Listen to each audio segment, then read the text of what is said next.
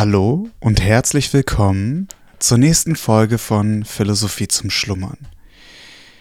Wir sind immer noch bei der nikomachischen Ethik im 13. Kapitel vom, ach, fragt mich nicht welchem Buch. Es zieht sich, es zieht sich, es zieht sich. Mal sehen, wann wir damit durch sind. Ich habe ja so das, das Gefühl, dass es dieses Jahr die ganze Zeit bei Aristoteles bleibt.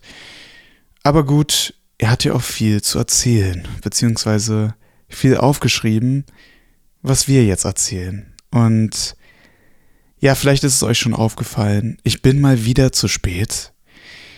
Ein Tag, weil ich mal wieder im Urlaub war. Ich, ich schätze, langsam aber sicher geht's ja auch aus der Urlaubszeit raus und dann sollte das auch kein Problem mehr sein mit der Pünktlichkeit. In diesem Sinne, lasst uns direkt starten und einsteigen. Gemäß einer jeden Staatsverfassung gibt es nun eine entsprechende Freundschaft, weil auch ein Recht. Beim Könige gegenüber seinen Untertanen jene, die auf überwiegendem Wohltun beruht. Der König ist der Wohltäter seiner Untertanen, wenn anders er in edler Gesinnung für sie sorgt dass es ihnen wohl ergehe, wie ein Hirte für seine Schafe. Darum hat auch Homer den Agmenon einen Hirten der Völker genannt. Diese Art ist auch die väterliche Freundschaft. Nur, dass sie sich von der königlichen durch die Größe der Wohltaten unterscheidet. Denn dem Vater danken die Kinder das Dasein, das als das Größte gilt, die Ernährung und die Erziehung. Das gleiche Verdienst schreibt man den Vorfahren zu, und es ist die Natur selbst, die dem Vater die Herrschaft über die Kinder, den Vorfahren die über die Nachkommen und dem Könige die über die Untertanen zuweist.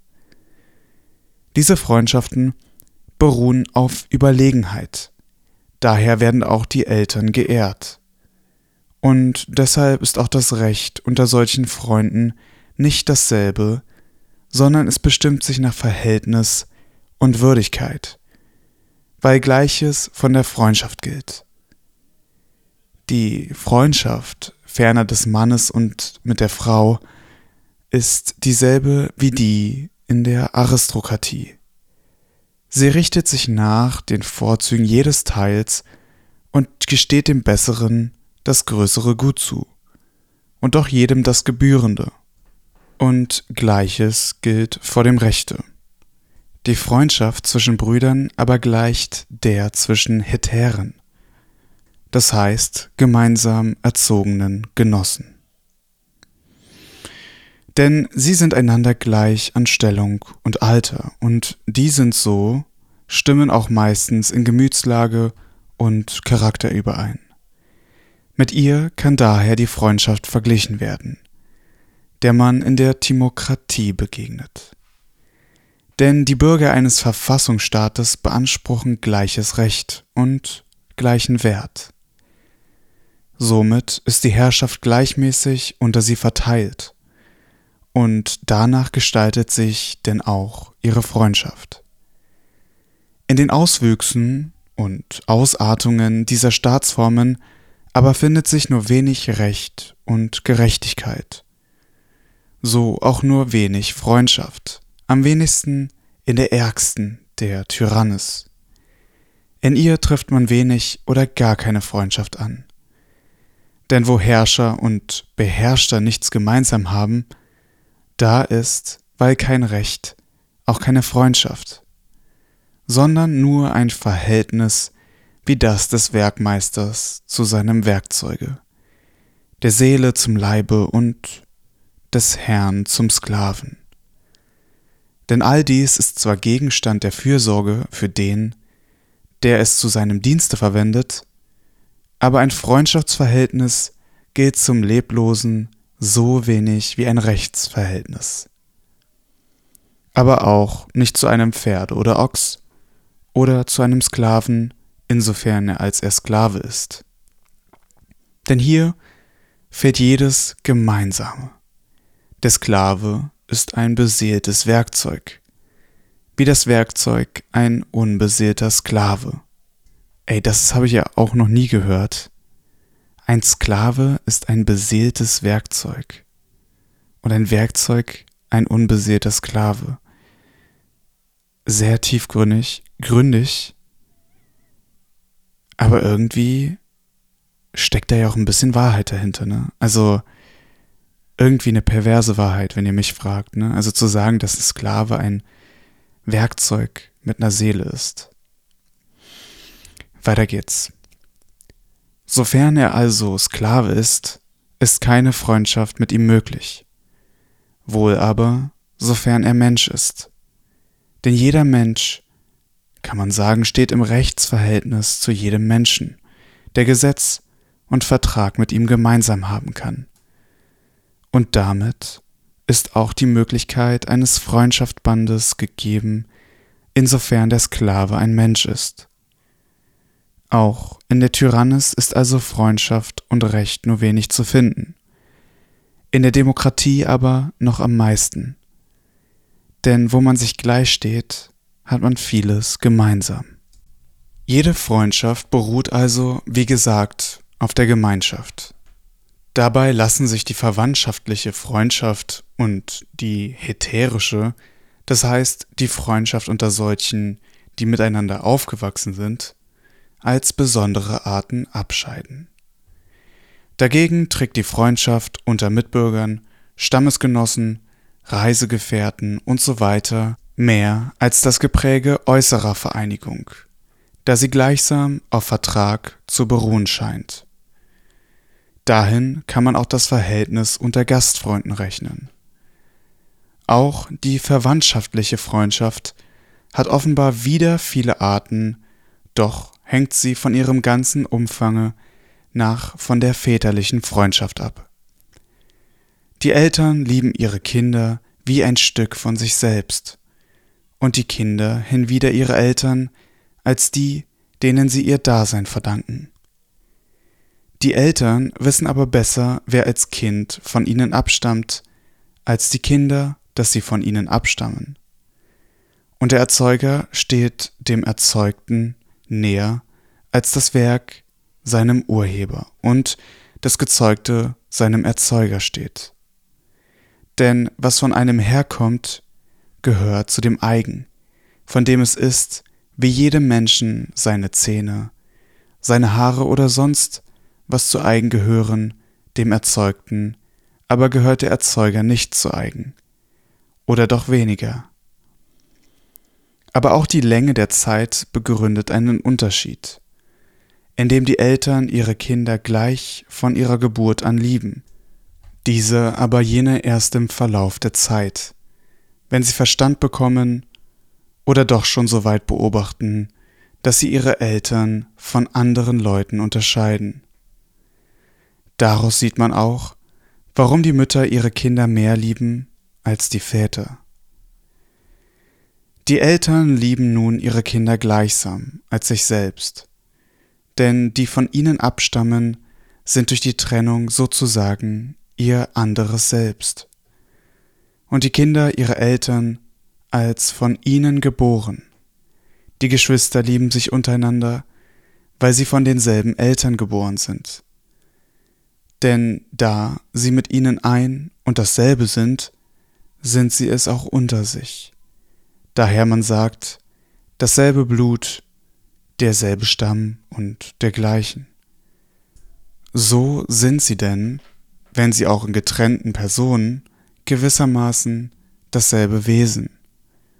Zu ihrer Freundschaft hilft auch viel, dass sie zusammen aufwachsen und gleichaltrig sind denn gleich und gleich heißt es, und gleiche Sitten machen treue Gefährten.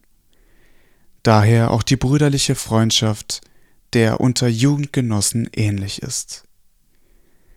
Vettern und sonstige Verwandte sind von den Brüdern her miteinander verbunden.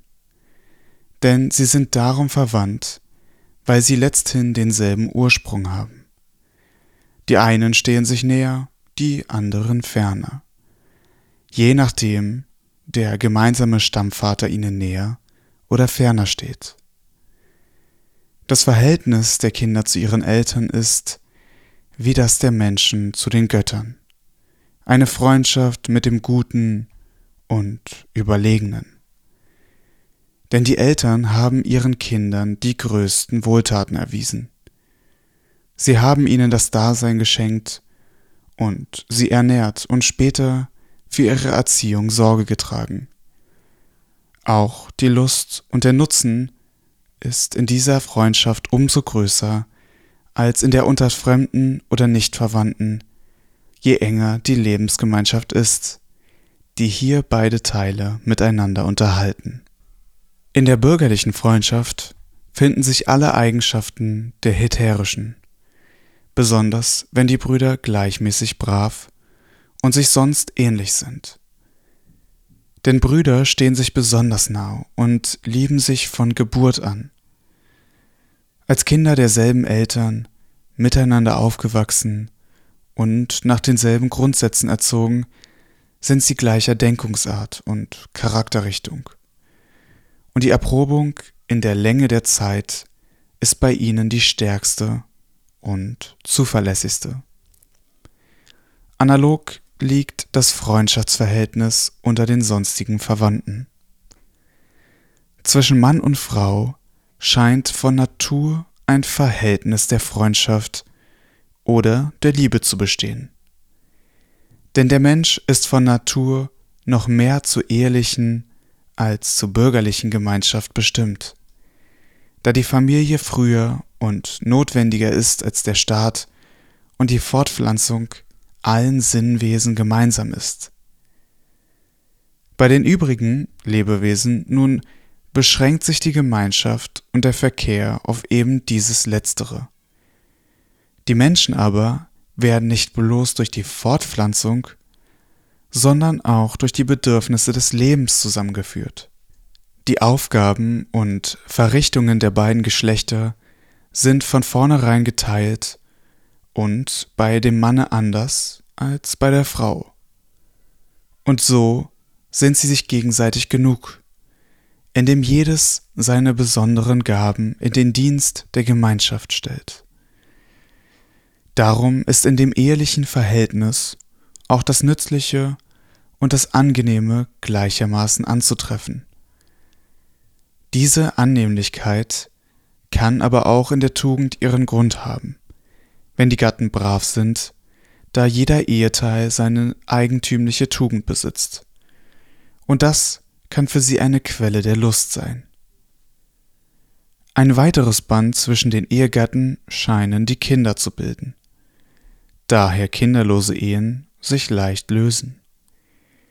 Denn die Kinder sind ein beiden gemeinsames Gut, und das Gemeinsame hält zusammen. Die Frage aber, wie der Mann mit der Frau und überhaupt der Freund mit dem Freunde zusammenleben muss, scheint nichts anderes zu bedeuten als die Frage nach der Beschaffenheit des hier obwaltenden Rechtsverhältnisses. Denn das Recht ist offenbar nicht dasselbe unter Freunden und unter Fremden oder Jugendgefährten oder Mitschülern.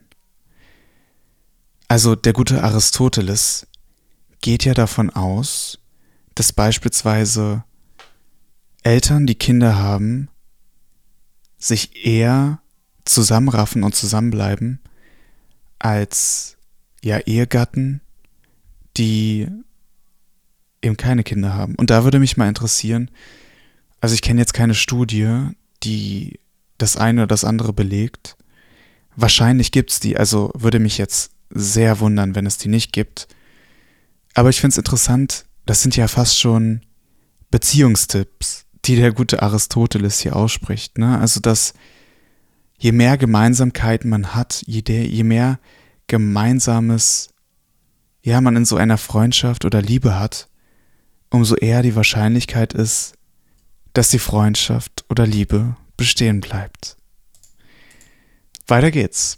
Da es, wie im Eingang gesagt worden, drei Arten der Freundschaft gibt und in jeder die Freunde einander entweder gleich oder überlegen sind, denn es können ebenso wohl gleich gute miteinander Freund werden, als der Bessere mit dem Schlechteren und ebenso gleich und ungleich angenehme und bei den auf den Nutzen berechneten Freundschaften solche, die einander gleichen und solche, die einander ungleichen Nutzen gewähren. So müssen die Gleichen nach Gleichheit im Lieben und in allem es einander gleich tun, die Ungleichen aber nach Verhältnis das Übermaß auf der anderen Seite wettmachen. Dass aber Klagen und Vorwürfe entweder ausschließlich oder doch vorwiegend in der Interessengemeinschaft vorkommen, ist leicht verständlich. Diejenigen, die ihre Tugend zu Freunden gemacht hat, sind von dem Eifer beseelt, einander nur Gutes zu erweisen. Denn das ist der Tugend und der Liebe eigen. Bei einem solchen Wetteifer aber sind Klagen und Zwiste gar nicht möglich. Niemand ist dem Gram, der ihn liebt und ihm Gutes tut, sondern wenn er vornehm gesinnt ist, vergilt er ihm mit gleicher Wohltat. Der aber mehr leistet, als er empfängt, wird doch dem Freunde keinen Vorwurf machen, wenn er selbst erlangt, was er begehrt, denn beide Teile streben nach dem Guten. Auch wo man um der Lust willen Freundschaft hält, werden nicht manche Klagen vorkommen. Denn beide Freunde erreichen zugleich, was sie begehren, wenn ihnen der gegenseitige Verkehr Freude macht. Es wäre doch auch lächerlich, wenn jemand einen anderen einen Vorwurf darüber machen wollte, dass ihm sein Umgang keine Unterhaltung gewähre, da es ihm ja freisteht, den Verkehr mit ihm aufzugeben. Dagegen kommt es in der Interessenfreundschaft naturgemäß oft zu Klagen und Vorwürfen. Denn da hier der Vorteil die Leute zusammenführt, so begehren sie immer mehr und meinen weniger zu bekommen, als ihnen gebührt und schimpfen, dass ihnen nicht so viel zugestanden werde, als sie gerechterweise forderten. Und der Wohltuende vermag nicht so weit Genüge zu leisten, als die Forderungen des Empfängers der Wohltat gehen. Man darf aber annehmen, dass, wie es ein doppeltes Recht gibt, ein ungeschriebenes und ein gesetzliches, so auch die Interessenfreundschaft teils ethischer, teils legaler Natur ist. Die Klagen kommen nun meistens daher, dass Leistung und Gegenleistung nicht beiderseits im Sinne derselben Freundschaft erfolgt.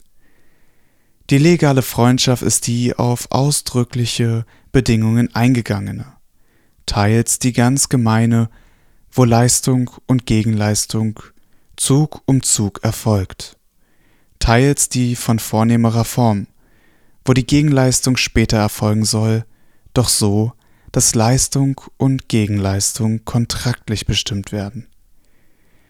Hier ist die Verpflichtung deutlich und dem Streit entzogen und die Freundschaft kommt nur so weit in Betracht, dass sie einen Aufschub der Leistung gestattet.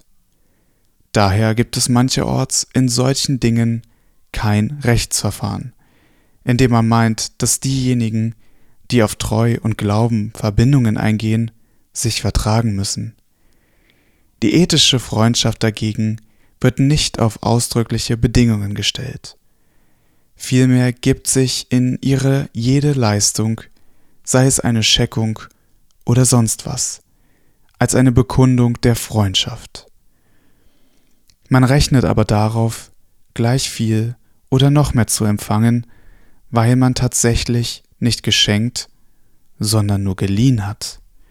Und erfolgt nun die Gegenleistung nicht eben der Weise wie die Leistung, so kommt es zu Klagen, und zwar deshalb, weil alle oder doch die meisten Menschen zwar das sittlich Schöne wollen, aber das Nützliche vorziehen.